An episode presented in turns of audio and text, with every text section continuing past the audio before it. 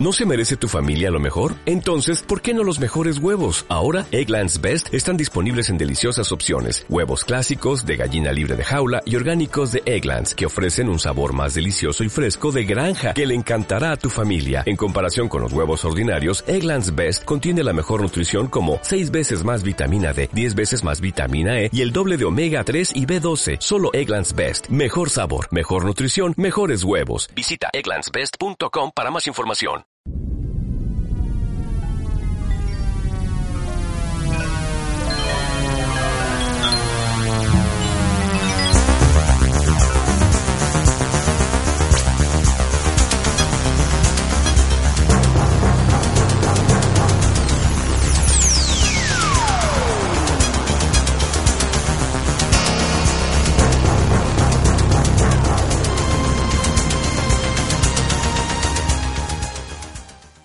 ¿Qué tal? Buenas tardes, buenas noches o buenos días según en el horario que nos escuchéis. Bienvenidos al programa número 3 de eh, Generación Friki. En este caso vamos a decir que no hay dos sin tres, ya viene el 3, estamos aquí y tenemos muchos temas que tocar. Creo que va a ser más importante que empecemos a presentar a la gente porque los temas ya os van a ir sorprendiendo. Ha habido la Barcelona Games World, se ha estrenado Blade Runner, la segunda parte, que es 2049. Hay unos cortos por ahí también que te pueden ayudar a entender un poco esta película, que si eres novatillo y empiezas por ella igual, igual es complicado. Y bueno, muchas cosas más que las iremos soltando a medida que avancéis en este programa que va sobre friquismo en general. Sin entrar en detalles, friquismo, todo lo que consideréis friki, pues ahí está.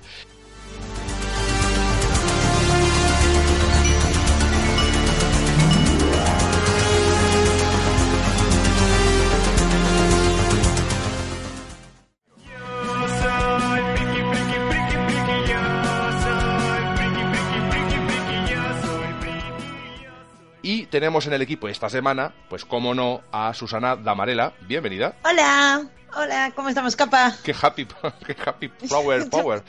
Demasiado happy para ti. Pero podemos empezar. No, broma. Pues, ¿qué tal?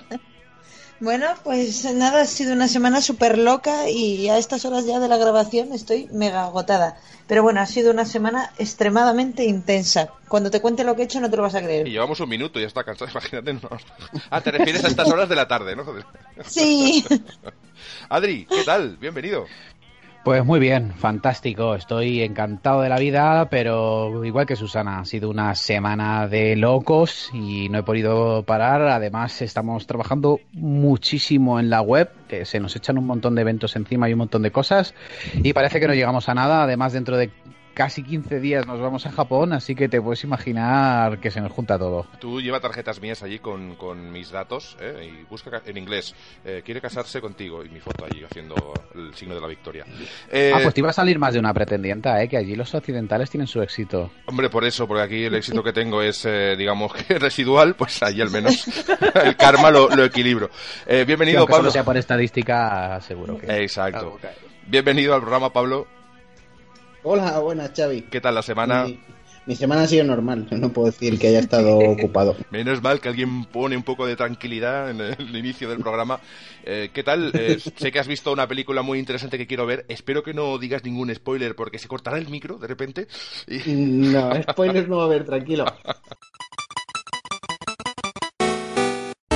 Y bueno, ya sabéis, pues aquí están Pablo, está Susana, están también pues eh, con, con, nosotros Adri y un servidor que es Xavi Capadocius o Xavi Capa presentando el espacio Generación Friki, programa 3. Y como siempre hacemos esa pregunta que ahora la voy a mezclar. ¿Qué atuendo lleváis y qué habéis probado? Una película, una serie, un helado de macarrones, lo que sea, algo nuevo, diferente.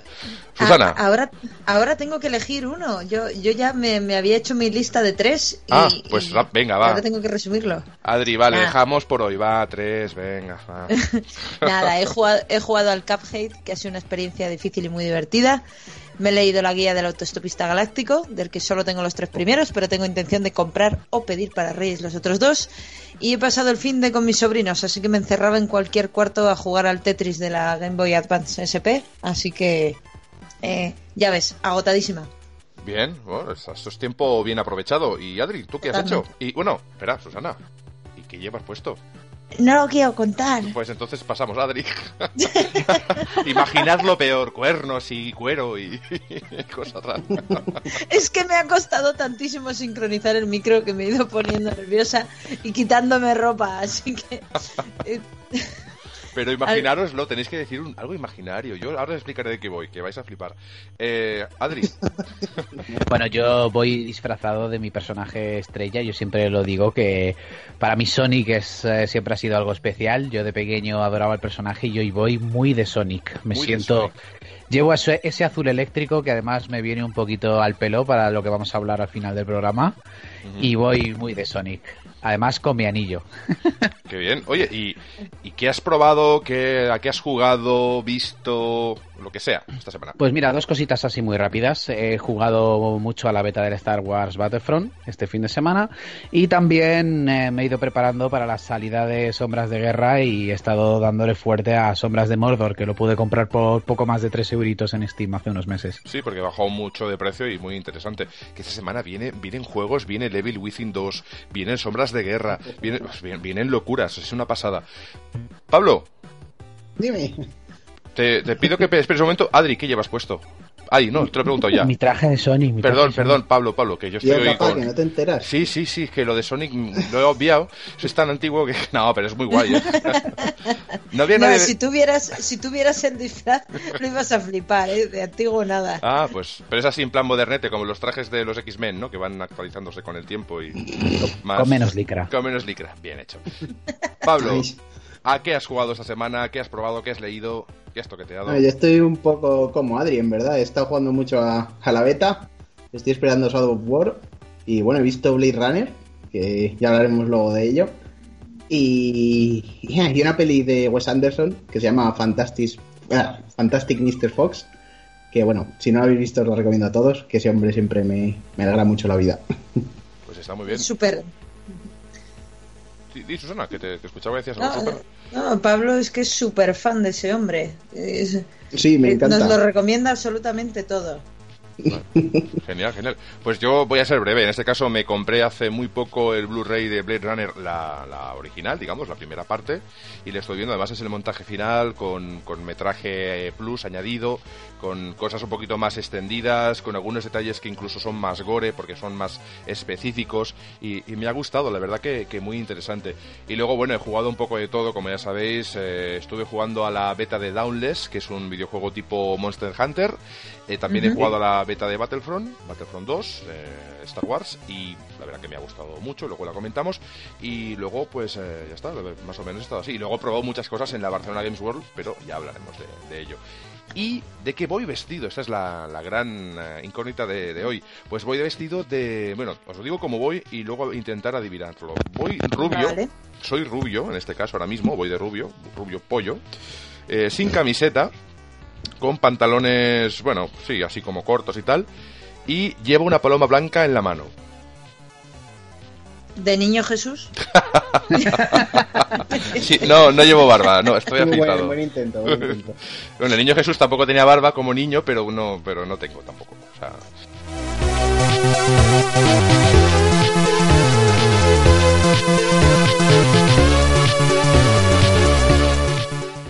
¿No? Pues, ni idea, ni idea. No, una paloma blanca. Una paloma en la mano. Y voy por azoteas lluviosas de una ciudad con mucho neón.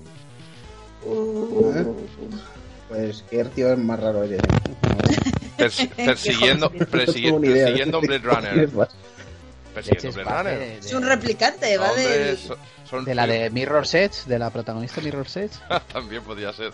No, no, voy de, voy de Roy Beatty, que es el replicante que estaba encarnado por Ruther Hauer y bueno, como lo he visto recientemente, pues me parece un personaje extraordinario, ¿no? El, cómo cambia sus prioridades a medida que va viendo lo inevitable. Por si hay alguien en el mundo que desde el año 82 no lo haya visto, no explicaré por qué, pero este personaje va cambiando a medida de que pasa todo de, opinión varias veces, porque va viendo que lo que ellos quieren, que lo que ellos buscan es una utopía, ¿no?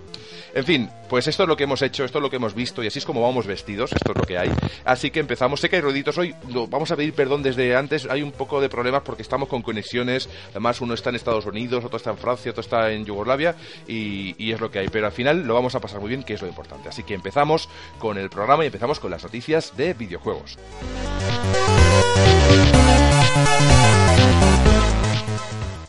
Pues deciros que en noticias, aunque no hay mucha cantidad, porque la cantidad va a ser la calidad de lo que diremos sobre la beta de Star Wars Battlefront y lo del Barcelona Games World, empezamos con la beta, ¿de acuerdo?, de Gran Turismo Sport, que aunque no vamos a explicar de qué va, porque no la he podido jugar, es decir, yo he llegado de trabajar...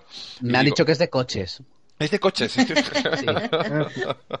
Sí. Yo quería que fuese de turismo. Sí, de, de, turismo, de ir a ciudades, de que te cobren caro todo cuando comes la paella congelada. Sí, sí. Tiene minijuegos de colarte en las catedrales. Y que, eso. que haya tablaos... Son todos chistes malísimos. Que haya tablaos flamencos absurdos, que esto es lo que tiene Barcelona, que hay tablaos flamencos aquí absurdos, y dices que está bien que haya tablao flamenco, pero es un poco más al sur, caballero.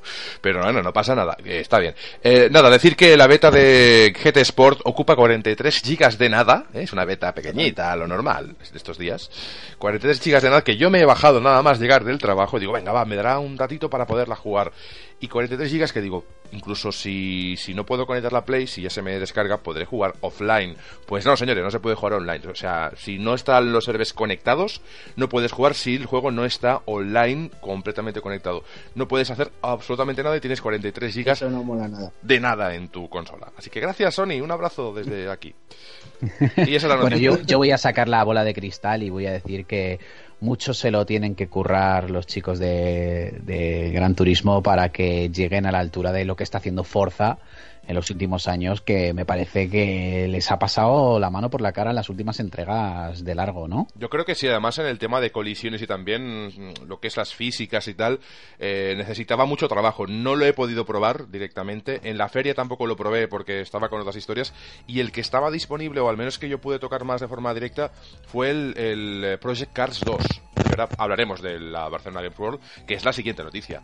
Hay un reportaje en la web de Generación Friki, porque sabéis que este es el podcast de generacionfriki.es, y en este caso, pues hablo de todo lo que se vio allí. Y uno de los juegos que se pudo probar, pues obviamente fue el, el lo he dicho ahora, pues el que sería Project Cars número 2, la, la secuela, además con un simulador con, con, hidráulico con movimiento, con tres pantallas, algo espectacular. Y luego, pues probé muchísimas otras cosas. Eh, ¿Estaba Detroit por ahí? Este, capa. Sí, Detroit Become Human. ¿Os acordáis que os dije que solamente poder probar ese juego ya daba por, por buena la feria? Impresionante, sí, todo el mundo lo ha dicho, que era impresionante. Cuatro veces lo fui a probar y claro, la segunda fui con miedo. Digo, oye, puedo repetir porque igual es ilegal o algo. Mejor no, no. Dice, incluso si quieres volver a firmar en el libro de firmas, y dije, no, la primera firma que hice fue un monigote haciendo con el pulgar hacia arriba y me dije y, y, puse por ahí que se ve que se ve que el community manager de, de, Sony de PlayStation España o lo vio o alguien había estado por ahí toqueteando les hizo gracia ver un muñeco en vez de una firma como todo el mundo hacía, ¿no? Y ¿Ah, el, sí? El videojuego en sí está muy chulo, gráficamente es espectacular, las físicas son increíbles, el movimiento tanto de, todo lo que tienes alrededor, ¿no? Porque hay un vuelo de un helicóptero por una azotea en el que vuelan las sillas, vuelan las hamacas, vuela todo lo que hay por allí, eh, afecta a las personas que están, porque obviamente el ruido y demás, pues eh, no sé si habéis visto de qué va este esta demo que pudimos jugar, pero sonará porque es la demo del E3 de 2016, uh -huh. si no voy mal encaminado. La de la pistola con el androide en el Exactamente. En cielos, ¿no? Con... Sí. Llegas con un androide, porque tu personaje, el jugable, es un androide que es policial y tienes el objetivo de recalar información para poder saber qué está ocurriendo, quién ha disparado antes y sobre todo por qué ha llegado a esta situación ese androide que se supone es un androide familiar, es decir, es cuidador, uh -huh. ¿no? Y pues eh, resulta que te encuentras con, con, aparte de que aparece la madre, ¿no? La madre te agarra y te pide que le ayudes y cuando te mira más fijamente porque está llorando, dice, no puede ser, envían ustedes un androide a salvar a mi hija, porque es un androide el que está reteniendo a su hija, ¿no? Es entonces te das cuenta del, del, dilema moral y de la potencia que tiene este, este juego ya desde el principio.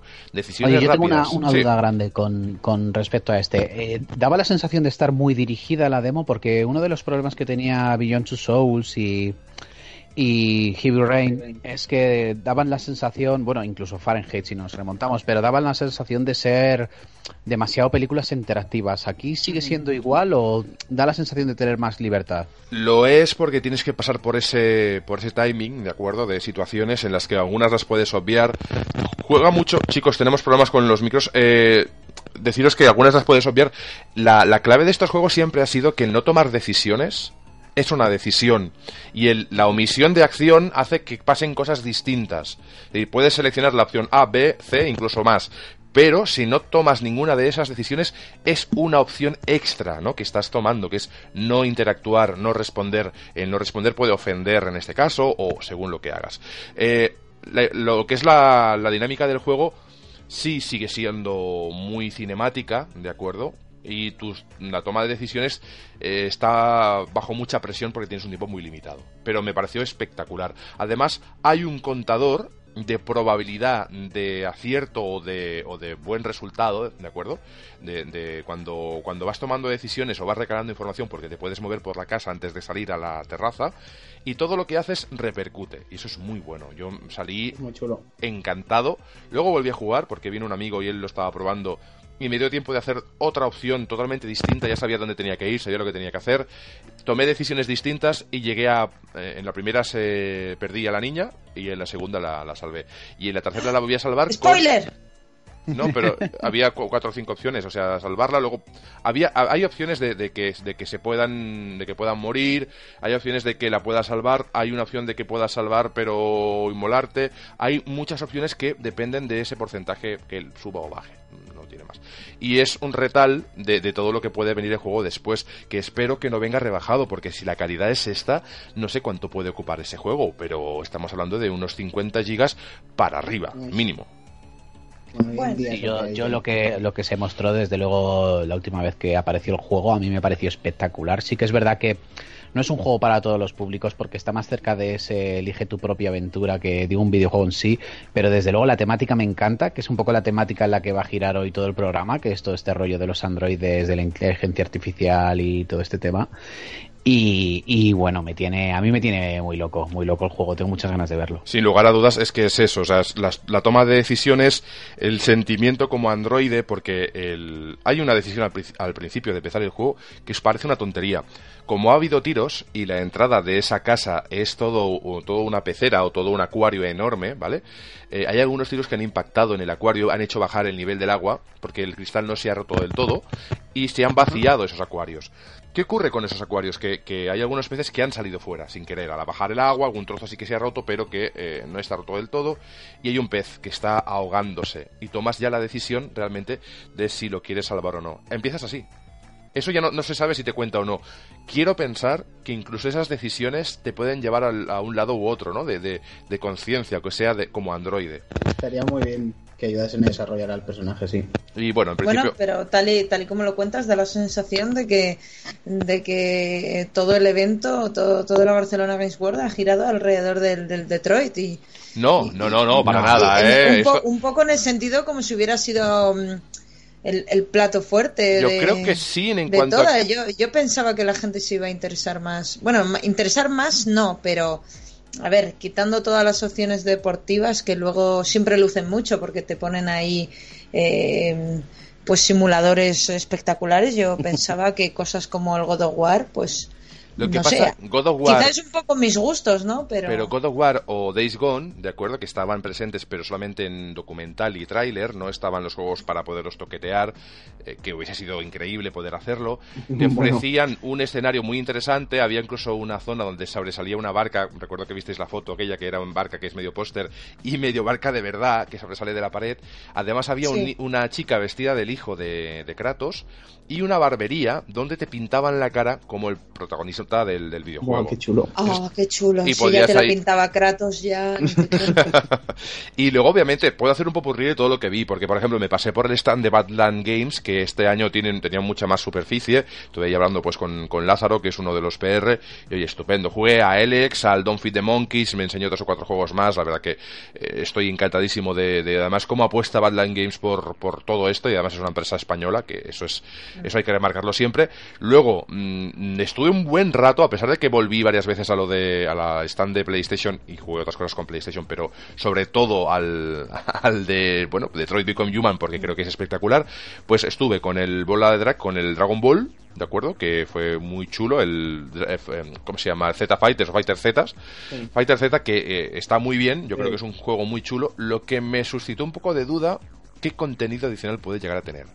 Es decir, el juego base parece espectacular, las animaciones hacen que llores de la alegría. Son un 10, sin duda. Incluso en el propio combate, ¿eh? el combate se ralentiza en un momento dado cuando es un... No, no, no es una ralentización porque haya lag, no, no. Es que cuando haces un combo especial, salta un flash de una animación que dices, esto, esto, es, esto es canela, esto es maravilloso. Han, dicho, han dicho que va a ser realmente un pepino.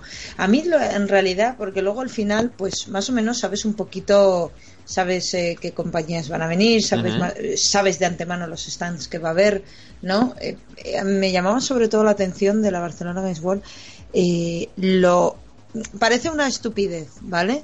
Pero lo realmente centrada que está en, en videojuegos porque yo además que tengo tanta tanta costumbre de, bueno que tengo tanto de, cubrir eventos que si el Expo Manga, el Expo Comic, la Japan Weekend, el Expo Taku, todos estos y no sé, da la sensación como en general los eventos a los que voy en Barcelona están como muy centrados. Sí, es que en Madrid lo que pasa es que muchos de estos eventos, por ejemplo la eh, pues por ejemplo la Japan Weekend eh, parece que es un evento exclusivamente de manga y luego llegas allí y ves absolutamente de todo, pues manga, videojuegos, ves que sí, concursos de cosas que no tienen absolutamente nada que ver con... Los del desfile de Star Wars ahí todos los años. Sí, los desfiles de Star Wars o cosas que parece que son, que la verdad es que parece que se mean directamente muy fuera del, mm. del tiesto y sin embargo sí queda la sensación de que la Barcelona Games World es una feria muy centrada. Muy enfocada, muy centrada. Sí, además tiene un enfoque muy importante en cuanto a tema empresarial o el de la colaboración con entre empresas, proyectos. Eh, hay un área importantísima para ello, para que la gente pueda reunirse, eh, hacer acuerdos para futuros proyectos o, proyectos actuales que puedan necesitar pues eh, un, un, empujón o lo que sea. Y luego, obviamente, reconocer que la parte de prensa, ese launch que nos pusieron allí, pues muy bien. La verdad que fui un par de veces para desconectar un rato del barullo. Te tomas un café, acabas de escribir un par de cositas y te vuelves otra vez a la guerra. Una guerra maravillosa, por cierto. Y decir eso, pues que estuve por Badland. Luego me pasé por, por Namco, como, como os he dicho, de lo de Goku. Eh, también toqueteé un poquito Nino Kuni 2, que está muy, muy chulo. Ay, ay, qué ganas le tengo. por favor, perdona, perdona, capa, que voy a hacer una autopromoción. Autopromoción. Eh, sale el 19 de enero, chicos. Mi cumple es el 25. Atención, mi cumple es el 25.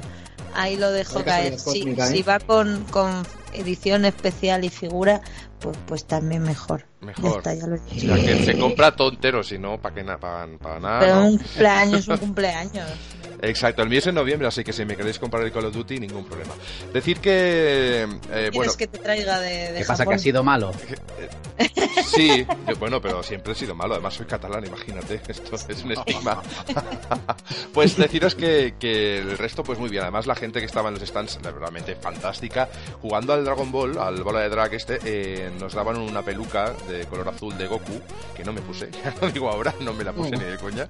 Luego, luego pasé por el aro porque me daban una hamburguesa, pero en este caso, como no me daban nada. si hay comida. catalán. Exacto.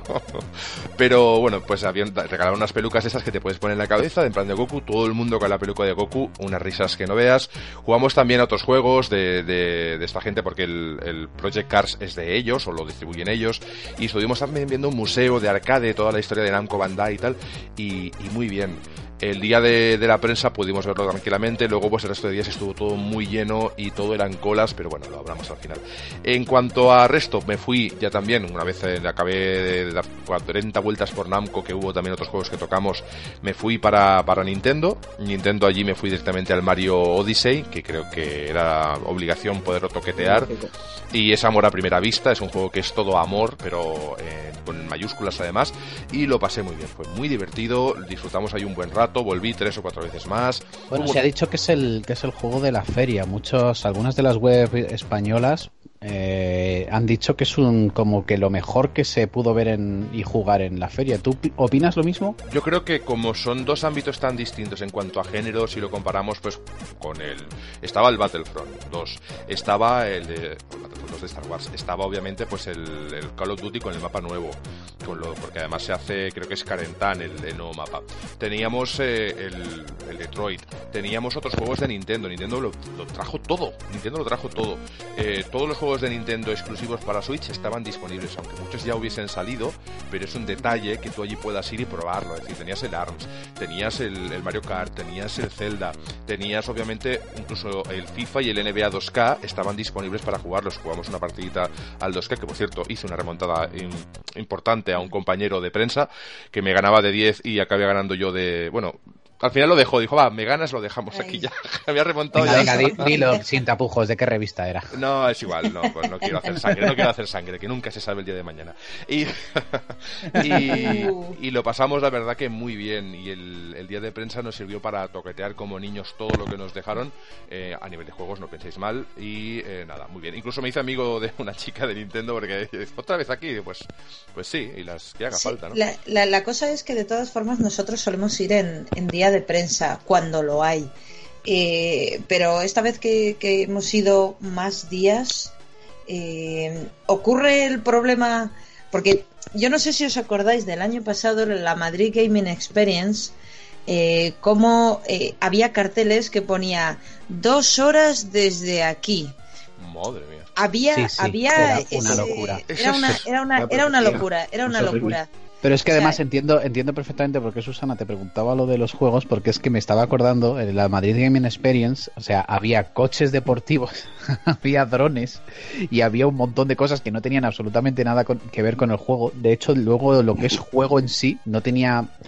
O sea, no había novedades, no había Faltaba muchísimo contenido porque había muchas empresas de, de PC, de modding y tal, que, que estaban allí pues enseñando sus PCs pues con juegos que pues llevaban mucho tiempo eh, a la venta o eran directamente el LOL, ¿para qué complicarnos?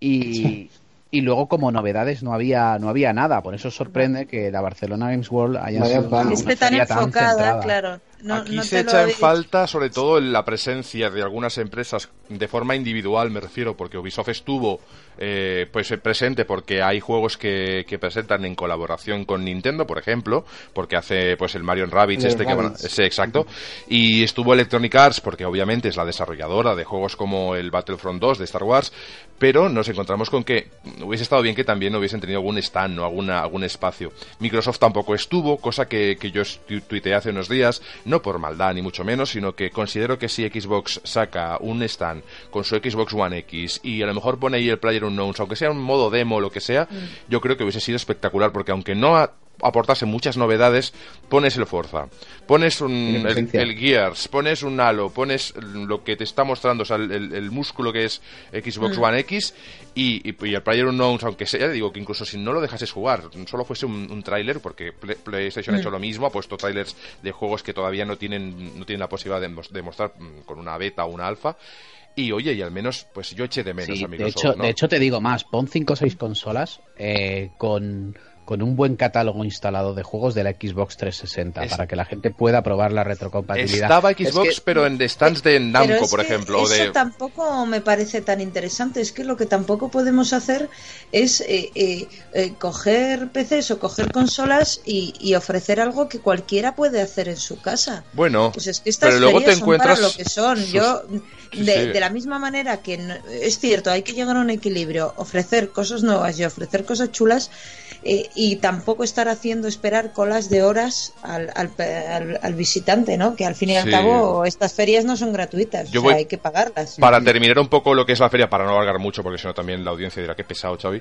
eh, lo, que, lo que vengo a decir es que sí que había mucha gente, sí que aplicaría, y sobre todo por, por el bien del usuario, que es el que al final te paga por la entrada y el que hace que esto sea posible, que su existencia, que hubiese algún tipo de sistema para secuenciar la llegada de las personas. Y me explico, si yo tengo un stand, y ahora acabaré de explicar lo último que hice en la feria tocando juegos, pero esto es importante porque es una realidad en todas las ferias. Tú llevas un stand, por pequeño que sea, y tienes una cola media de 50 personas. Si tú das unos números y vas secuenciando por tiempo, ¿de acuerdo? Haces un cálculo. Tengo dos máquinas y cada máquina están 10 minutos. Pues ¿cuántos números doy para que vengan de 10 a 11 de la mañana? Tantos. Pues venga, pues damos esos números. Luego damos los siguientes y luego damos los siguientes 50 y luego los siguientes 50.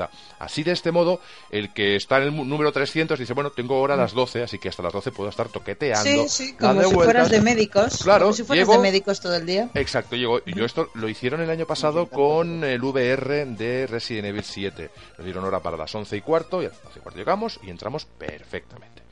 Porque además la partida era, era larga, te dejaban como un cuarto de hora jugar. Bueno, más. si después de todo esto que hemos dicho, al final resulta que nos dan los pases de prensa para la Madrid Game Experience de este año, que nos lo dirán el día 16, eh, pues a ver, a ver, igual tenemos que acabar mm, modificando Si después de lo que hemos dicho, Si nos dan- lo dan. Si, no nos lo, si nos lo dan, por eso empezamos diciendo, si nos lo dan después de todo lo que hemos dicho, veremos si, si han aprendido algo del año pasado Esperemos. o, Y para rematar, decir que estuvimos jugando también al, Battlefront 2. eh, la, la demo que estaba disponible era la de las naves, porque era una batalla intergaláctica con una nave de estas eh, de Imperial enorme en medio de donde estábamos jugando. Probé el Call of Duty, nos dejaron probar el mapa nuevo, como he dicho, que además muy bien. Se, se, reyó, se reía mucho el chico que estaba responsable, que estaba allí pendiente, porque se supone que en el modo guerra de Call of Duty tienes que montar un puente. Y bueno, estábamos jugando con un grupo que creo que eran youtubers mixto, ¿eh? youtubers y gente de diferentes webs, y luego un, grupico así de pringaetes, más o menos de mi estilo. O sea, me considero un pringao, sí señores y señoras. Eh, y eh, empezamos a jugar, ¿no? Y me encuentro con que dije, voy a coger la francotirador, y sé que el, map- el, el puente no lo vamos a construir ni un milímetro. Pero las cabezas que van a rodar aquí, voy a reventar cabezas hasta que me, me arranquen del sitio. Y cuando llevaba 12, se acabó el, el tiempo de la partida. y, ad- y además hice un doble pincho, que además estaba el, el chaval, por casualidad, estaba tocando unos cables de no sé qué, y mira la pantalla y le pego un mochazo al de delante, y uno que estaba detrás justo como escondido, y salió doble muerte, tal, no sé qué, y cuando salí se reía, y me decía, tú eres el de que va con la francotirador saltando por el mapa, ¿no? Digo, no, no, pero hoy tocaba eso. y me lo pasé muy bien, nos dieron de comer gratis, Que- que es una pasada, Burger King nos dio un gorrito muy, nada ridículo, además, el gorrito de la corona es- no es nada ¿Es ridículo. irónico? De caballero, un Total. gorrito de caballero. Exacto. Y nos dieron una hamburguesa por hacer el ridículo en Instagram. Yo y un compañero de prensa catalana, que además me lo conté por allí. Un saludo para la gente del diario Ara. Y bueno, también me encontré pues con otros amiguetes y nos regalaron un Red Bull, que no está de más. Pero con vodka o con... ron. No, con Red Bull en la lata, sin nada Ah, más. o- Con gas. Qué poco originales. Sí. y la verdad que me lo pasé muy bien, la gente nos trató muy muy bien, mm, pudimos cerrar con todo el mundo. Eh, la gente que estaba ahí, excepto los del game, que parecieron un poco como que se habían levantado el día con el estómago girado y que tenían que ir al baño constantemente. Que el- Si no lo dice, revienta. no, la gente de Game muy bien eh, en, la, en la tienda de Game propiamente dicha y en algunos stands donde ofrecían simuladores que los chavales muy atentos. Pero hubo en un sitio donde estaba el, el Injustice eh, 2, que además nos dieron un póster muy chulo y que realmente en el resto de, de zonas de Game muy bien. Pero las chicas parecían que estaban un poco como, ¿qué hacemos aquí? O sea, en comparación, además lo, lo odioso, pero es que era inevitable, venía de Nintendo, que me La- habían las tratado tan chicas, bien. ¿Te refieres las azafatas o algo así? Sí, las, las sí, chicas muy que jóvenes. no son babes, que no son las babes de, de Estados Unidos. No, No. no puedes pedir tanto. No, pero, pero me refiero a que, a que no tiene nada que ver ni es tema machismo ni nada, sino que por lo visto, pues no estaban muy en su salsa, mm, odiaban ese momento, es decir, me ha tocado hacer esto, y sin embargo en Nintendo, todas las chicas que estuvieron se comportaron súper bien. Esas no es que se comportaran mal, hicieron su trabajo ya está, pero eh, era muy, venga, tira, vete. O sea, yo me acuerdo Sí. que entré y digo, oye, ¿puedo coger el póster y no jugar? Porque el Injustice ya lo he jugado en casa. No, tienes que jugarlo si no te puedo dar el póster. Yo, O tú, que soy prensa, para haber Son las soltado, que reglas. soy prensa. Sí, son las reglas. Yo entro ahí con un amigo a, a jugar ahí. Bueno, el que, el que pasó por el lado, digo, oye, ¿quién, ¿quién viene a jugar? Que el juego es chulísimo, el juego es una, una pasada, es espectacular. Y luego cuando, cuando estamos jugando se oye, bueno chicos, ¿eh? Ya está, venga, fuera. Yo me quedé así como que, pero ¿qué te pasa ti? ¿Qué, qué te ocurre? Cuando las de Nintendo se comportaron, me acuerdo que venía, estaba haciendo unas cosillas, haciendo el burro en la demo de, de Mario, porque ya había jugado cuatro veces, y vino una que, que tampoco le pedí ayuda, sino, ah, si quieres entrar en la cueva, además con una, una dulzura, un, un saber estar, eh, tienes que meterte por aquí para hacer no sé qué. Y se me acabó el tiempo de la demo, digo, oh, mira. Puro espíritu Nintendo, puro espíritu. Sí, sí, sí, o sea, pero bueno, que, que yo compadezco a estas chicas que si estás donde no quieres estar, a veces también es muy pesado y, y nada, que no os lo tengo en cuenta. Y muy chulo todo.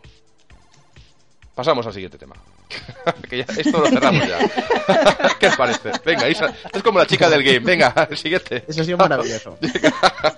pues vamos a hablar de la beta de Star Wars Battlefront que lleva unos días ya disponible y que hasta hoy, día 9, lo ha estado para que quien quiera jugarla pues la, la queme a tope. Y creo que, no sé si tú lo has jugado, pero Pablo me consta que sí. Sí, sí, yo también le, he dado... mucha caña. Sí, tanto, tú también, Adri, pues Pablo, dinos qué te parece. pues... pues me ha molado mucho, tío. Eh, en general creo que creo que el juego va para adelante comparado con lo que era en el anterior y me quedo mucho, mucho con el hecho de que hayan pasado de todo el sistema de fichas repartidas por el mapa. Qué rollo era eso, eh. era infernal. Han pasado un sistema de puntos que me parece más justo y que, está bien, que promueve jugar bien además. No, no creo que aporte una novedad muy elevada, o sea, Adrián, te doy paso, pero es novedad, novedad, sí que hay algunos cambios, pero creo que es una extensión en calidad de lo que yo ofrecía, ¿no? completamente. Sí, se apoya completamente en el anterior. Eso sí, lo que has dicho de los cazas, eh, una pasada. Hombre, lo que yo creo es que lo han, eh, a ver si me sale la palabra, battlefilficado. Sí, porque al final son battlefilficado. Yo lo uso mucho y nunca la digo bien, pero es verdad que con el Call of Duty en modo guerra lo han battle y, lo, y con eh, y este juego pues lo han extendido más, porque al final son primos hermanos, Battlefront y, Battlefield no dejan de ser de la misma compañía. Tienen Battle los dos en el nombre. y son de DICE. Oh, vaya. Pero, pero bueno, le han metido le han metido cosas que el juego pedía a gritos, que es la inclusión de clases. Eh, ahora se pueden modificar las armas. Las armas que había en el primer Battlefront eran lo que eran. Ahora tú puedes ponerles accesorios a las armas. Al sistema de cartas le han sacado muchísimo más juego, porque incluso las mismas cartas como que pueden progresar. Pero no evites el tema, Adri. Yo sé que quieres ir a un tema muy interesante. ¿Qué tarda Maul? Que o Darmal como siempre, como siempre, a su túnica, su túnica negra y sus cuernos en la cabeza. Pero yo creo que es un personaje que, que, fíjate que no, que pasó sin pena ni gloria en las trilogías en sí, pero yo creo que tiene mucho más carisma del que le hemos visto. Se ha hecho, se ha hecho popular con el tiempo, yo creo, porque el problema es que las, las películas, la primera trilogía, tiene tan mala fama que creo que de las pocas cosas que han sobrevivido en general de la primera trilogía es el diseño del ejército dron y Darmouth. Creo que lo que es lo que lo poco que ha pasado un poco a la posteridad es eso, los diseños mecánicos que eran muy bonitos, la verdad es que los, eh, los diseños mecánicos de la primera trilogía eran muy bonitos. General Grevious a mí por ejemplo es un diseño artístico que me pareció fantástico. Y, y, luego pues Darmouth, que es como el Sith más carismático y carismático, a mí me parecía si no habla. A mí me parecía histriónico, histriónico, casi como como el típico malo con el que quieres asustar a los niños de 5 años. A mí, me parece que sí, el diseño muy bueno. Eh, yo, yo creo que tenía, cuando salió la primera película, creo que tenía eh, 14 años o algo así debía de tener yo. Sales, ¡Ay, sí! Yo la fui a ver con mi. La primera, ¿eh? La fui a ver con, con una novieta y no me acuerdo de la. O sea, luego la vi, pero esa no la fui a ver, no la vi mucho. la primera, la de Una Nueva Esperanza, pues tú sí que eres mayor. No, no, esa de Primera Esperanza uh. sería un. diría de bebé casi, pero pero en, en, la, la, primera, que es primera, el, capítulo 1, fui con la novieta, ese primer cine que tienes con tu novia y que estás muy enamorado y que eres, y que eres, y que eres tonto, pues exacto, yo no vi mucho la peli. Eh, Capa, te voy a confesar una cosa yo también la vi con mi noviete de aquel entonces, solo que también estaba en el cine su padre y el mío. Más bizarro que eso. Y en medio, los dos padres en medio, por si acaso. muy raro, sí. Pero yo creo que la vi Forever Alone, yo con mi sable. mi sable de Star Wars, quiero decir. Sí, te hemos entendido, te hemos entendido. Pues, Pero, en fin, Darth Maul... Fue la primera película que fui a ver al cine, ¿eh? En serio, joder, todos tenemos historias bonitas. Bueno, la de Adri no es muy bonita. Voy a hacer un spoiler de, mi vida. La primera película que fui a ver el cine, ¿de acuerdo? Y tengo dudas porque me bailan los años. He de saber cuál es la primera y ya lo miraré. Es o bien Loca Academia de Policía o Cariño eh, he encogido al niño. Vale, propongo como tema de conversación para otro día hablar de la primera película que recordamos en el cine. Solo si es interesante, solo si el resultado es tan interesante como, esa pizarrada. Pues como esa es fantástica, cuando toque vais a, vais a alucinar. Pues, Volvemos, a, volvemos, a, volvemos a Battlefront, por favor. En un, videojuego, vale, en un videojuego como es esta, este Star Wars Battlefront 2, eh, en un juego como este, al final eh, es un crossover, ¿no? De todas las mm, películas de Star Wars. Y sin, y sin sentido, además, porque te puedes ver a Rey peleando con Darth Maul o Han Solo o Chihuahua y dices, what the fuck. Bueno, supongo que eso será Pero al final, al final es una forma de volver a sacar a este a este personaje de Darth Maul de forma que tenga que tenga cierto sentido, ¿no? En ¿Sabéis plan, a qué me recuerda quiere, Darth Maul? pues le sacas aquí y ya Da- está. Darth Maul me recuerda a los Locomía, por el movimiento del sable, que empieza a darle vueltecitas así para arriba, para abajo. Es verdad, un poco Locomía, salvando las distancias, pero es, pero es espectacular, porque con el- las lucecitas, los giros, las espirales, eh, la potencia... Luego decís que me meto Mía. mucho con ellos y que, y que, y que pare, ¿no? Y tal. Intento cambiar de tema para centrarnos y volvéis otra vez. Pues que sepáis que pienso hacer chascarrillos todo el podcast. Ve, adelante. Que, que no, que no, que lo que lo que iba a decir que se que se me ha medio olvidado, pero ya lo voy a decir. Ah, sí, lo que iba a decir Pablo, lo que había dicho Pablo de lo de los crossover que había empezado Susana con ello, es que por lo visto eh, no, no es una cosa que es de la beta. Eh, la idea de Dice es que es un crossover en toda regla y está totalmente el universo descontextualizado y y hay a- anacronismos por todos lados. O sea, la idea es que puedas jugar efectivamente el ejército drone contra Darth Maul, bueno, sí, Darth Maul sería como de la misma época, pero contra Rey o contra Luke Skywalker o, Y o que yo nadie sé. se meta contigo, ¿no? Sí, Porque sí, y que pudiera estar por ahí. Eso me molesta, ¿eh? Claro, juegas un Darth Vader, Darth Vader luchando contra, yo qué sé, contra algún personaje de los de la antigua trilogía o lo que sea. Y, De, y cuando alguien te pregunte, tío, te has cogido a Darth Maul y, tú, y que tú digas, es que nadie le quiere, me daba pena. Sí, no, claro. a, qui- a quien nadie quiere, eh, a Lando Calrissian, por ejemplo, yo no sé cómo, cómo yo lo saqué, yo no, yo no lo pondría de héroe, la verdad. Coño, si era un, era un DLC en el anterior, pero ¿por qué pagas por ese señor? Pero Lando Calrissian era un magnífico personaje que además fue interesante porque jugaba dos jugaba dos bandas y en un momento dado pues tiene que traicionar, pero luego es amigo. Yo creo que no está mal, no es no es el peor personaje, teniendo en cuenta que el baremo puede ser Jar Jar Binks, no es el peor personaje Lando Calrissian, que de hecho me parece incluso Yo que tiene su me- carisma, ¿no?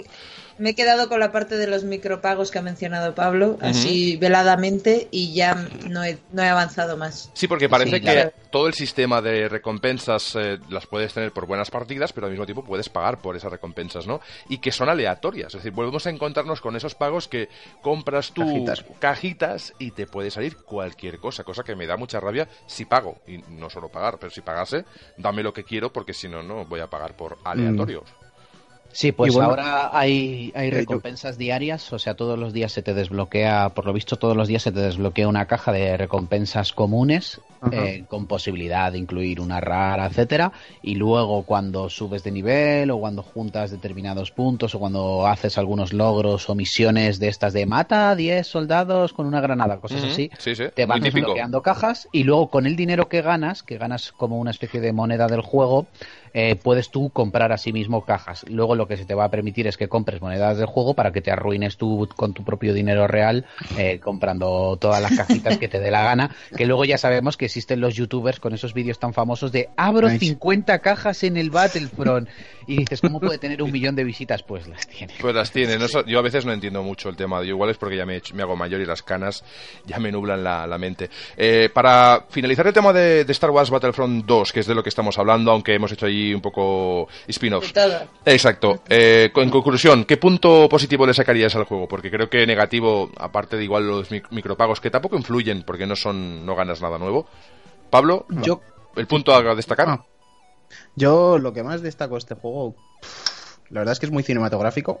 Eh, eso pasa siempre con el motor Eso sí, ¿no? Los inicios, ¿no? Eh, de las partidas cuando, cuando se despliega todo, los, los soldados Bueno, robóticos. el, que el están- asalto en el asalto en Naboo cuando empieza y están a un lado del arco los soldados y al otro los eh, droides empiezan a disparar todos y eso es una es una pasada desde luego Y que me han matado Pero- alguna vez los cabrones de francotirador.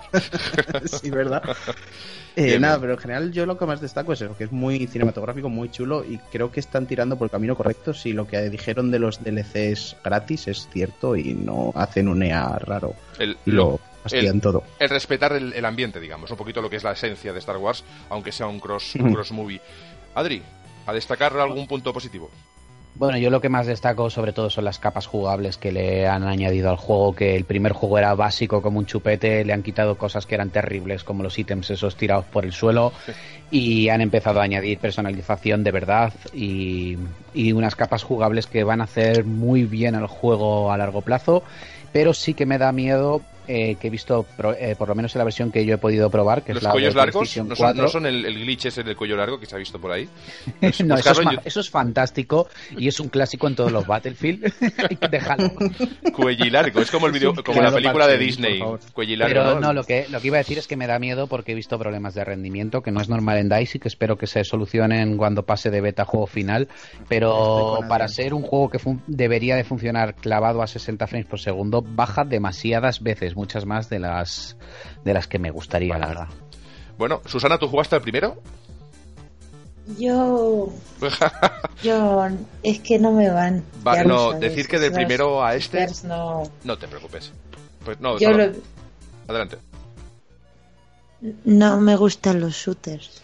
No, no, no te preocupes. Decir que del primero a, a este, la diferencia de poder comprar ahora, ahora con el 2, tú compras los héroes cuando llegas a cierto límite de monedas o cierto, ciertas monedas y antes te salían las monedas aleatorias ahí en medio del campo que decías, pero ¿y por qué? Y ahora eso tiene bastante más sentido y creo que es bueno. Y luego, obviamente, pues porque los mapas son enormes y eso, pues me encanta perderme por un mapa y que sean secuenciados, ¿no? Que según lo que tú hagas, según el avance de ese, mapa, pues vayas yendo hacia un sitio o, hacia otro. Cerramos el análisis de, Star Wars Battlefront, más que análisis, pues un repasito a lo que nos ha dado esta beta, que acaba hoy, no sé a qué hora, así que si aún estáis por ahí, que seguramente no escucharéis esto ya, pues eh, decir que a esta hora seguramente ya no esté, pero bueno, en fin. Eh, vamos allá con más cositas. Pasamos a la sección de cine. Y en la sección de cine tenemos que remarcar que nos han, nos han alegrado el día, ¿no? Este, este principio de semana o fin de semana, pues con la, el tráiler de Justice League, la Liga de la Justicia, sobre todo con Aquaman, que es un personaje súper necesario. Cuando tengas un problema en un río, él estará allí. Eh, Las truchas no pican. de Aquaman, ¿eh?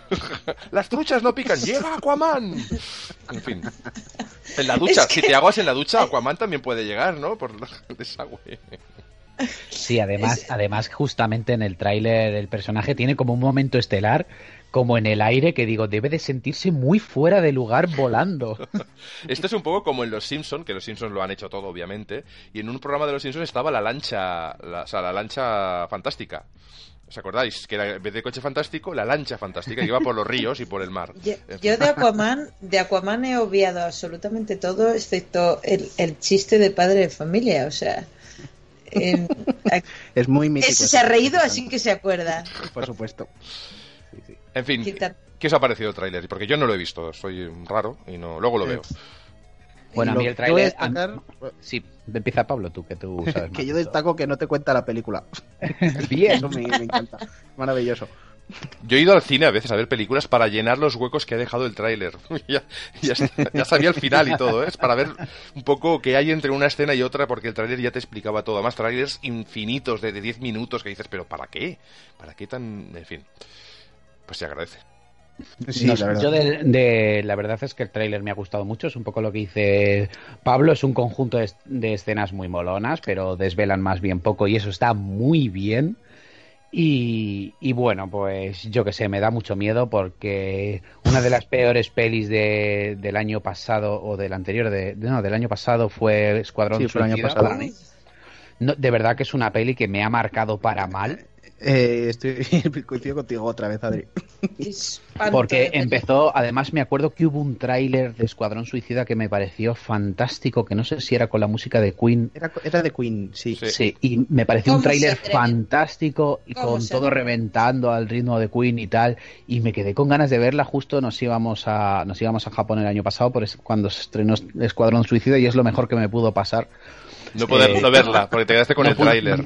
No ir al cine. Luego la vimos cuando ya salió en, en DVDs, eh, la vimos en casa y madre mía, madre del amor hermoso, es lo peor que he visto en mucho tiempo. De verdad que la vi, me obligué a terminar de verla y, y la vi por si podía haber una desfachatez mayor que la que acababa de ver justo el minuto anterior. Y sí, o Y sea, seguro que es- pudiste. Sí, sí, sí, la peli es un despropósito tras otro despropósito y es mirar a la cara a los, a los fanáticos de los cómics y básicamente escupirles.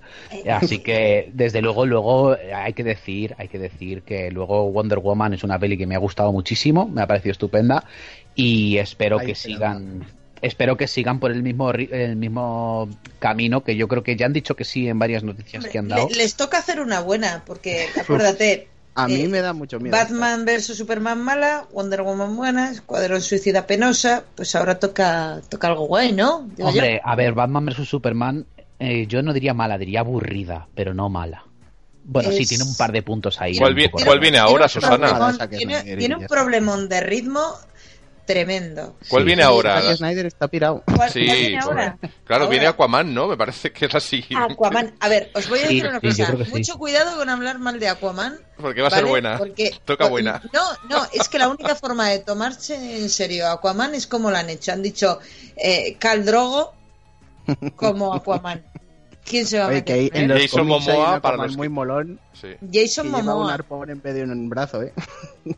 Claro, o sea, eh, quiero decir, no, no se me ocurre mejor forma que de darle pues un, respeto, ¿sabes? O sea, te sale Jason Momoa del agua y dices, "Uf, eh, murió, murió, el Caldrogo murió y se ha reencarnado en, Hombre, en yo, Aquaman. yo lo En último, Aquaman terminó de las llanuras hasta las narices, el señor. yo, yo he Claro. visto lo último de Jason Momoa o alguna de las últimas que, eh, que es El amor carnal esta de Netflix y es otro despropósito. La vi porque ya era como un, ejer- un ejercicio de, de resistencia pero es eh, excesiva, eh, es rara.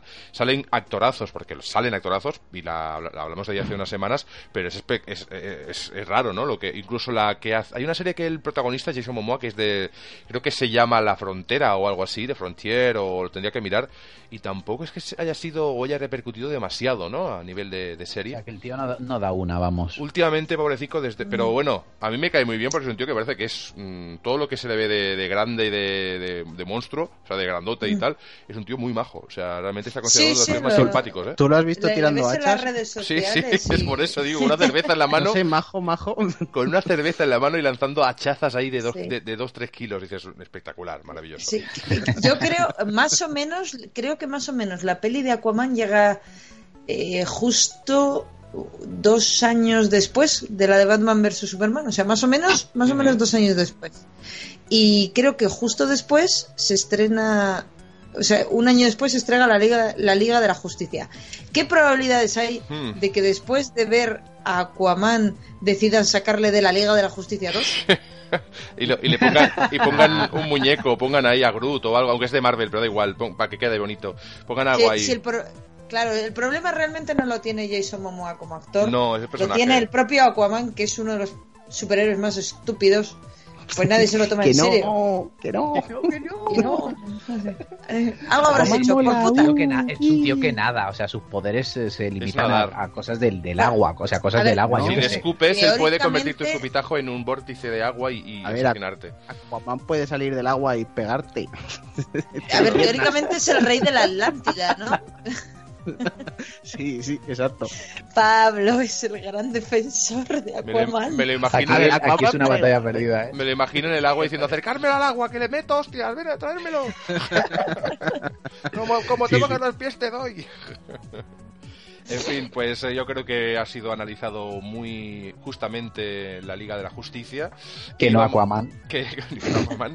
y pasamos a hablar de la película, porque creo que estos días solamente se habla de Blade Runner 2, entre otras, pero obviamente creemos que a nivel friki y por toda la influencia que tiene esta, este universo de Blade Runner y, y bueno, y el libro en el que está basado, ¿no? que luego tocaremos alguna cosilla, pues eh, en fin, la ha visto Pablo, de momento, yo no Sí. tardaré en hacerlo. Así que el micro es tuyo. Nada, que deberíais verla todos. Fin, Y pasamos al siguiente tema, que es... volvemos Eh, a Aquaman, que- volvemos a Aquaman. Que está, está muy bien la película y no mm, me cuesta mucho decir cosas malas de ella, la verdad. Salí bastante contento del cine y, y eso que no soy muy fan de la primera, matadme, pero no, no es una, no es una película la que tenga en un pedestal y quedé muy satisfecho con la segunda, sobre todo, bueno, visualmente es, eso es otro mundo, es, es una pasada, ya lo habréis visto en los trailers y la película eh, tiene mucho que decir al respecto. Es un, para mí visualmente y todo el tema de la fotografía, planos y demás es un 10. Y en verdad la única pega que le pondría es que es larguísima. O sea, son casi Oye, Pues yo tres creo que horas. eso es bueno. Y, dime, Adrián. ¿cuánto? ¿Casi cuánto? Tres, Son casi 2.40, tres horas. 2.45, 2.43 creo. 43. 2.43. Que una de las cosas es que, que se te hace a pesada. Que me, la primera es una peli que obviamente su calidad es indudable, pero desde luego es una película de ritmo muy lento que quizás eh, sus detractores vengan un poco por ahí, porque es una película que avanza despacio, de escenas muy paradas, muy pausadas. Pero es que las eh. conversaciones en sí, yo tengo que defender Blade Runner porque es mi película favorita, de largo. y No, no, yo tampoco se me, no la- se me ocurriría atacarla. Las, la- defenderá, obviamente no, no lo digo porque estés, atacando, sino porque en general, aquel que pueda decir que la película, claro, es del año 82. Estamos hablando de que en esa época qué películas se estrenaban paralelamente. Pues eh, Bueno, es- las que se estrenaron paralelamente, que también eran de ciencia ficción, se la comieron porque nadie la entendió en ese momento, porque precisamente era muy lenta, no tenía tanta acción como la gente esperaba. Eh, a lo mejor ofrecieron algún tráiler como este que has dicho antes de que pero ponle, ponle ejemplos, capa, porque no te van a entender. O sea, fue el año que se, se- se estrenó ET. 82. Oh, vale, Se sí. estrenó ET, se estrenó Poltergeist, se estrenó Viernes 13. No, fue- me la- la cosa- se estrenó también en 82 o en fue un 83. Año, fue un año muy... La- sí, la cosa se, también es de ese año, ¿no? De Thing, puede ser, si no, del La cosa, 81. la cosa, Sí, pues si no fue de ese año, fue de... 82. Sí, por ahí. Por Cosas viejas. Sí, Cosas sí, sí, viejas. no, no, no, confirmado. es de los 80. La cosa es del 82, o sea que ese año a nivel de ciencia ficción estuvimos muy surtidos de, de verdaderas maravillas, ¿no? La cosa Y la cosa es una pasada. es increíble y todo, toda esa parafernalia de, de seres y de, de animatronic y es, es increíble. Sobre todo Bueno, para el a año todo que esto yo me acuerdo que le estaba, le estaba haciendo una pregunta, Pablo. Ah, sí, no, no, pero decir, decir de Blade ¿Os Runner, acabo enseguida, que, que de Blade Runner sobre todo lo que hay que... Yo me, me bajé incluso el guion, traducido al castellano, y es algo que incluso para leer es espectacular. Frases como la, la que dice Tyrell a su hijo, entre comillas, de que la luz que brilla con el doble de intensidad dura la mitad de tiempo, yo me la tatuaría en el brazo, ah, pero, pero, pero ya. En el 20, joder. Pues- es una frase de 20. Yo es que estoy convencida de que si hubiera nacido en el... och- O sea, que si hubiera estado crecidita en el 82, seguramente no, no habría visto... Blade Runner no me habría llamado nada la atención, pues yo soy súper fan de, de Bud Spencer. Y, Era su auge, y- claro. claro, ¿Para y qué era vas a ver Blade Runner teniendo ¿para a? Bud Spencer? Claro, ¿a quién le interesa esa mierda? Hombre, Claro, claro. teniendo No Banana Joe. Susana, ¿eh? Banana Joe. Hombre, pues yo me hubiera saltado porque The Thing era espectacular, eh, no sé, ET No, es entrañable. Yo, yo no, yo no veía pelis de no veía pelis de, de miedo a mí pero a mí me dabas Bud Spencer y Terence Hill y me tenías conquistada Y Ya hoy también, o sea que... eh, Ya no sabemos algo más, cosa. Adri, ya sabemos algo más. sí sí esto era un mini trapo sucio Bueno. Eh, Adri hazle tu pregunta Ay, sí, la pregunta, ¿es el ritmo, independientemente de aunque dure o no dure tres horas, eh, es tan lenta como la primera o lleva un ritmo más acelerado, pasan más Eh, cosas y más acción? Yo te diría que es probablemente igual de lenta. Es una peli muy lenta que se toma muchísimo su tiempo para hacerlo todo, con diálogos muy largos, tiene muy poquita acción, tendrá tiene un par de escenas, tiene muy poquita acción y la verdad es que se hace en algunos momentos se hace un poquito densa, un poquito pesada. Y a mí me gusta que una peli sea lenta y se tome su tiempo, pero se agradece también que no sea todo el rato eh, charla trascendente que te revienta la cabeza porque acabas muy cansado. Bueno, quizá me recuerda un poco a lo que fue la segunda parte de, de, no sé si la habéis visto, de la película de animación de Ghost in the Shell. La segunda, Innocence, es una película súper trascendental, de ritmo increíblemente lento, todo lleno de frases grandilocuentes, que luego la película es una maravilla, pero creo que va un poco por ahí los tiros, que quizá no es para todo el mundo en cuanto a ritmo, ¿no? Mucha gente irá, wow, Blade Runner, sale en la portada un tío con un coche en el futuro y esperará a lo mejor. Exactamente. El que Esperar vaya por ese mejor una motivo. cosa que no tiene mucho que ver. Claro, y No sobre es todo. una peli para llevar al niño o al, o al chaval, desde se- luego. seguramente no, y, y ante todo decir que, que es una película que si no sabes de qué va ese universo, puedes quedarte un poco perdido en cuanto a todo lo que te dicen, ya que es como has dicho tú antes, Pablo, que se sustenta en la primera, y si no sabes nada de lo anterior, hasta que no pillas ese ritmo puede ser complicado, ¿no? Pero, pero bien. Aún así, yo fui con gente que no había visto la primera. Y bueno, era gente avispada, ¿no? No eran tontos, pero se, pero se, se las apañaron. se las apañaron. oh yo tengo amistades que son Ojo, porque yo me muevo en unos círculos- en, Solo que mueven los círculos ¿vale? y no fueron por el coche de, de la portada, del póster, ¿no? Yo fui por el coche de la portada, que al final me gustó, pero ellos no, ellos fueron a lo que fueron. Bueno, entonces, eh, tres horas de película, sale Harrison Ford, eso seguro, ¿no? Sale Harrison. Sale, eh, no tanto como parece, pero sí sale. Sí, O sea, claro, es como Terminator como en la Sale, esto es como, La claro, exacto, esto es como, como en ciertos cameos de las películas de Torrente, salen y, y pide la minuta, oye, dame lo mío, y se va.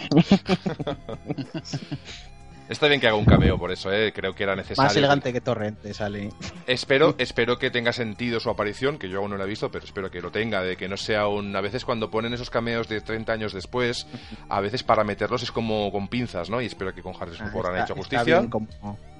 Bueno, voy a hacer, sí que voy a hacer dos preguntas que son una en realidad. eh, que, Uf, pues que creo que son preguntas que hoy en día, viviendo en el mundo de las secuelas, las precuelas, los remakes y todo lo demás, hay que hacer. La pregunta número uno es: ¿hay escena después de los créditos? Eh, si la hay, no me quedé. No me digas, no me Tres digas. horas, tenía que Mira, yo hacer estaba ahí pis. que, que cuando acabó la peli dije, voy Explotó, al baño. no, O sea, no voy fue al baño, explotó. Y, y la segunda, la segunda, eh, ¿deja la peli espacio para una secuela si es que hace muchísimos millones la, la- la que Mm. acaba de salir? Ya es número uno en Estados Unidos, si hay quieren, que aclarar, ¿eh? si quieren hacer una secuela, pueden hacerla, porque pueden hacerlo al final con todo. Pero yo creo que la peli, una cosa que hace muy bien es cerrarse y. Bueno, a lo mejor con a lo mejor con Cowboy Bebop no pueden hacer una secuela por mucho que se empeñen los chicos del Spotaku. Lo tienes ahí clavadito, ¿eh? Sí. Pero bueno, creo que es una de esas series con las que hacer una secuela está complicadete. No, pero la sexta temporada dicen que mejora, ¿eh? Sí. Eh, yo estoy más con la cuarta, la cuarta es la mejor. Bueno, en fin, eh, Todo muy cerrado. ¿Qué sí, nota le das? Ana, ¿Qué nota cierran le de das? película. ¿Qué nota le das a la, a la Eh, película? Pues creo. Espérate, sí que tengo aquí el artículo. Mira, le, le doy un 8,5.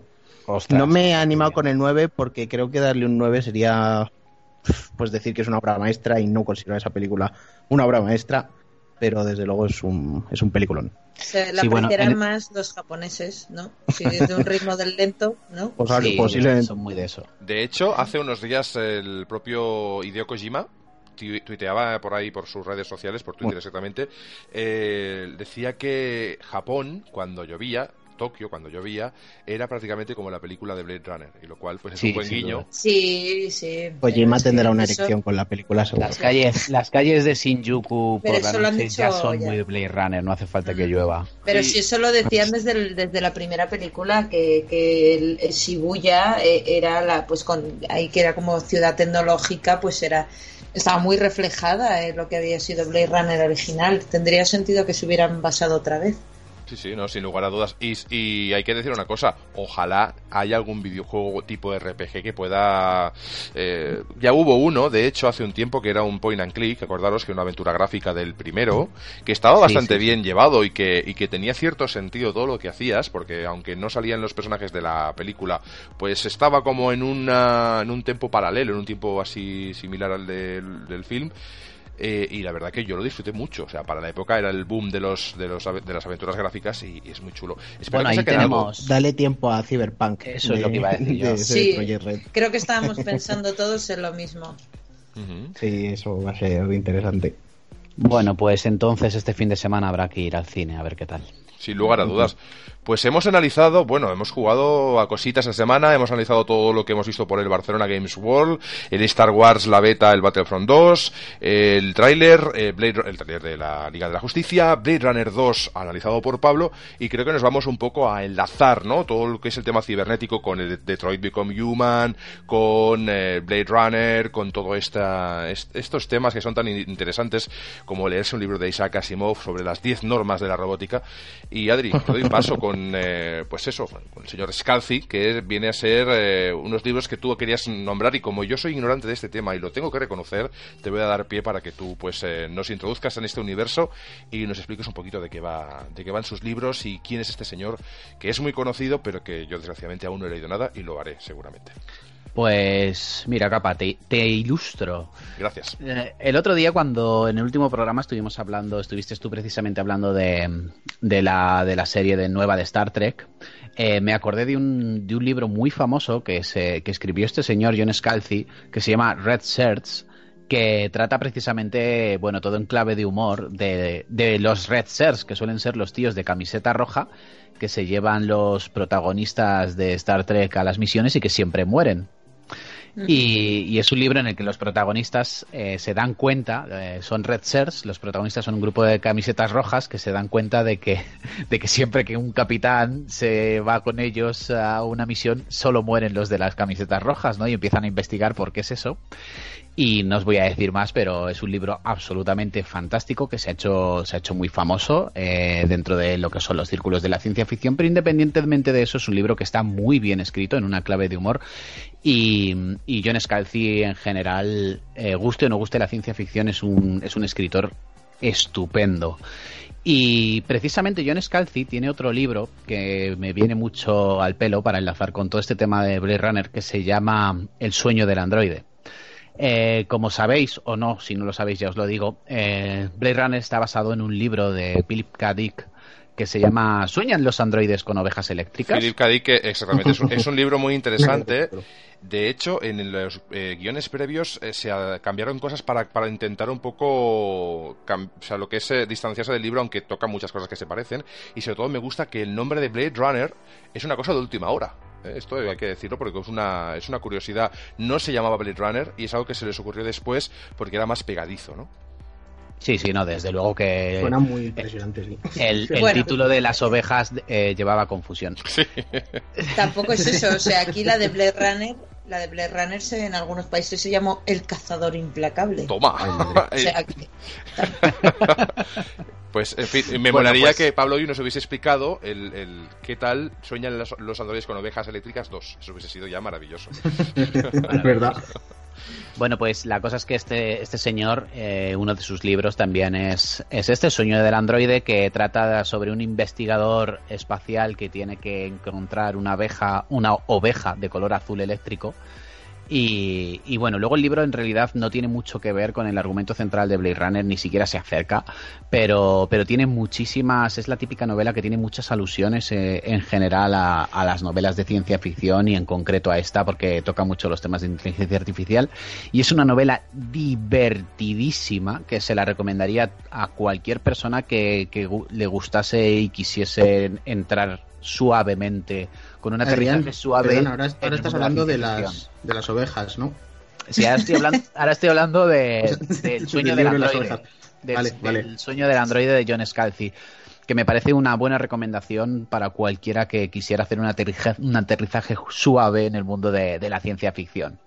Pero la noticia, la noticia en realidad está en que por fin, después de creo que son tres o cuatro años, llega a España la, la quinta novela de su saga más eh, alabada por la crítica, que es eh, La vieja guardia. Eh, ya por fin llega la quinta novela que, se llama La división humana.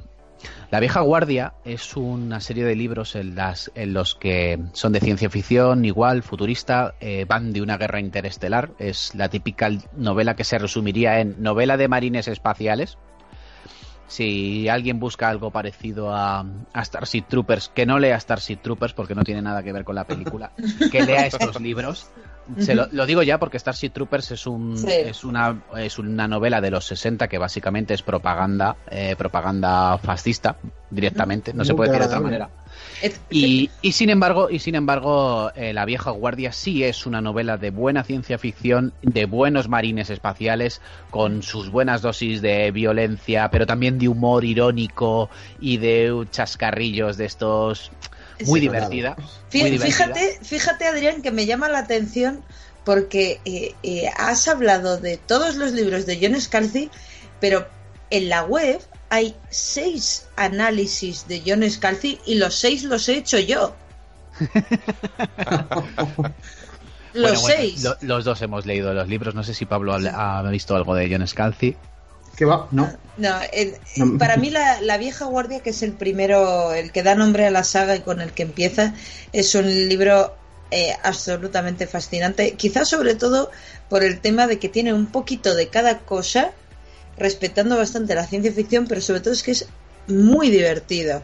Eh, hay mucha gente que opina que, el mejor es el segundo, el de las Brigadas Fantasma, pero yo sigo manteniendo que La Vieja Guardia es el mejor. Teóricamente los podrías leer como libros autoconclusivos, pero lo mejor es, es mantenerlos, sobre todo de cara a que viene, por algo dicen, la quinta novela que va a venir, La División Humana. Y no, no se hacen pesados, son bastante ligeritos y, y realmente para la gente que le gusta la ciencia ficción, pero tampoco le gustan las cosas tan excesivamente densas como, como pueden ser, pues, Dune, por ejemplo. Sí, sí, por ejemplo, se Neves, ya por irnos al extremo de los extremos. Pues esto es una, una solución bastante grande. Pero quitando esta saga, por mucho que ahora en noviembre salga la quinta entrega, estos dos libros, El sueño del androide y Red Ser, que son autoconclusivos en sí mismos, eh, son muy geniales por los argumentos que son extremadamente originales. Es muy complicado a día de hoy encontrarte libros de ciencia ficción que no vayan como un poco de lo mismo de siempre. ¿Sabes? Eh, no sabes muy bien eh, la realidad, la ciencia ficción, tal, pero el argumento en sí mismo es muy original. Sí, sin duda alguna. Y además. ¿eh? Sí, sin duda. Además, El sueño del androide es un libro, es un libro increíble. Es que es, es que es divertidísimo. Es el típico tour de force eh, de una serie de personajes escapando al límite de unos sucesos, eh, metidos en una investigación a la vez. Pasan un montón de cosas. Ahí recuerda mucho el estilo a la peli de, del quinto elemento, para que os hagáis una idea. sí, sí, es una buena Recuerda cuando estás leyéndolo, te recuerdan los personajes, las situaciones, un poquito ese, universo. O quizá, o quizá también estos libros al estilo de, de la guía del autoestopista galáctico, la saga, eh, pues es bastante, bastante en ese tipo. Son pues muy fluidos, de diálogos delirantes, la lectura en general se hace muy ligera y, y bueno, quizás, quizás un poco para todos los toda la gente que realmente le guste la ciencia ficción sí que le tendría que decir que que es una ciencia al servicio de la trama y no al revés. Él usa la ciencia porque le gusta la, ciencia, pero no la hace para... Eh, sí, la ciencia es un móvil para la historia y no al revés. Sí, exactamente. de Asimov, la, historia, es un móvil para, para contar una idea. Para contarte sus movidas de, robótica, etcétera. Pero sin embargo, este señor, aunque cuando te explica algo de ciencia, te lo mm. explica muy bien y realmente son cosas de verdad de ciencia ficción, es decir, que tiene una, base científica, eh, sencillamente son detalles que enriquecen la historia y no al revés. De todos modos, para no, para no alargarnos mucho, eh, sí que hay que decir que a cualquier de nuestros oyentes que, les pueda estar gustando la saga de Halo o cualquier otra saga que, eh, sea de batallas espaciales, eh, sin duda, si hay que leer un, libro, es La vieja guardia, porque se, van a estar acordando constantemente de, de todos estos videojuegos que nos encantan porque de hecho tiene muchas referencias que son un poco veladas, pero están ahí y son un poco evidentes incluso en algunas ocasiones. Y, en fin, que se leen súper bien, ya lo ha dicho Susana, se leen de tirón. De hecho, yo el, eh, La vieja guardia creo que no me he leído jamás en mi vida un libro tan rápido como me leí La vieja guardia. Así que, así que nada, bueno, ese es el análisis de un poquito de la semana, que ya era hora de que nos metiéramos con algo de literatura. Y de verdad que es la recomendación de la semana, porque sale en noviembre el nuevo libro y no hacéis nada malo. Si queréis empezar con algo de lectura no muy pesada con el tema de la ciencia ficción, de verdad que os va a encantar. Y que seguramente, eh, con el motivo de que salga este nuevo libro, probablemente haya la reedición o vuelvan a aparecer o se, vuelvan a poner en primera línea pues el resto ¿no? de, entregas que también estaría interesante. En fin, pues mm. no sé si chicos queréis comentar alguna cosita más que se haya quedado en el tintero, si no iremos cerrando programa con aquello que queráis añadir a nivel ya personal.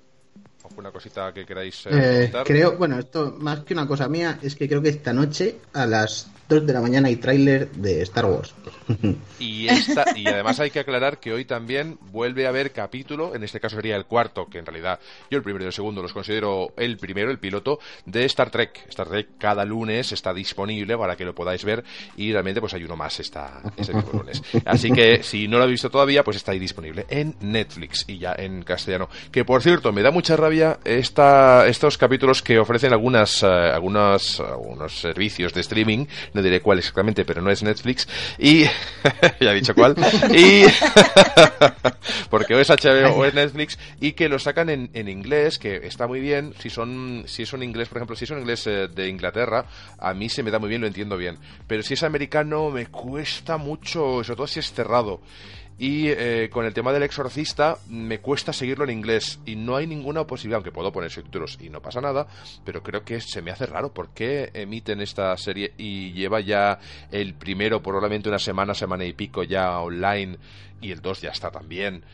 y no hay posibilidad de escucharlo en castellano, que es una opción, es decir, que yo defiendo siempre la versión original, subtítulo, pero al menos para los que a veces cuando tenemos alguna pequeña dificultad con el, el, inglés americano, no sé, no sé, yo sin ir más lejos, me, me gusta, cuando me siento a ver un, la tele o lo que sea, me gusta poder estar muchas veces haciendo alguna otra cosa y si está en inglés tengo que estar centrado en lo que estoy viendo y uh -huh. muchas veces directamente solamente por eso lo, lo pongo en castellano. Luego, yo si es Juego ejemplo... de Tronos lo dejaría original porque es, es la esencia, pero en este caso pues eh, en ese aspecto sí. lo, me pierdo ¿no? y, y me cuesta y... mucho seguirlo. Y que es necesario, puesto que no todos tenemos 25 30 años que hemos tenido la oportunidad de aprender inglés y hay mucha gente más uh -huh. mayor que no ha tenido esa oportunidad que también debería de poderse merecer ver series buenas que se les escapan porque, porque no están en castellano, que hay muchísima gente que dice, bueno, pues aprende inglés. Sí, bueno, pero no le vas a decir a un señor de 55 65 años con su vida hecha ahora mismo que aprende inglés para ver una serie.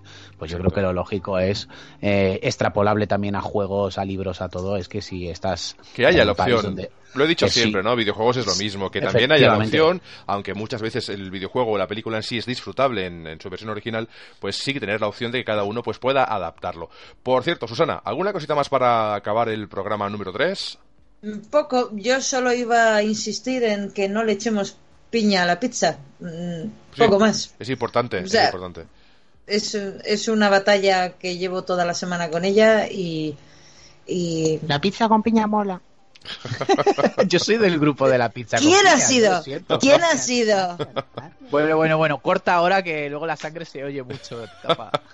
Así que bueno, chicos, pues entonces damos por terminado el programa número 3. Esperamos que os haya gustado. Os pedimos disculpas por los ruiditos, son cosas del directo. Se irá mejorando todo progresivamente y sobre todo esperamos que os divirtáis con nosotros y nos aportéis cosas porque las iremos leyendo y las iremos incluyendo pues en los próximos programas. Así que sin más dilación nos despedimos. Nada, hasta de aquí unos poquitos días que de hecho se nos van se nos van Adri y Susana por ahí. ¿Qué, qué fechas os marcháis ya? No sé si coincide, Todavía ¿no? nos queda un poquito, no, nos vamos para el 26. Ah, entonces tenemos un programa más o dos todavía para, para aguantaros. Sí, no, Nada. Pero, pero... Pues... Cuando volvamos, Adri, nos han echado del programa. Sí, cuando Exacto. volvamos estaremos muy pesados con Japón. Nos habremos independizado. es que soy catalán y soy malo, es que esto no tiene vuelta de hoja. que no. O sea, puedo ser lo mejor del mundo, pero ya por nacer donde nací. En fin, que un abrazo a todos, que nos lo hemos pasado muy bien y esperamos que escuchando también. Y no sé, pues nos despedimos así en plan un happy power a la vez o qué? Venga, sí, happy venga. Power. Una, dos y tres. Ah. Adiós. Adiós. Adiós.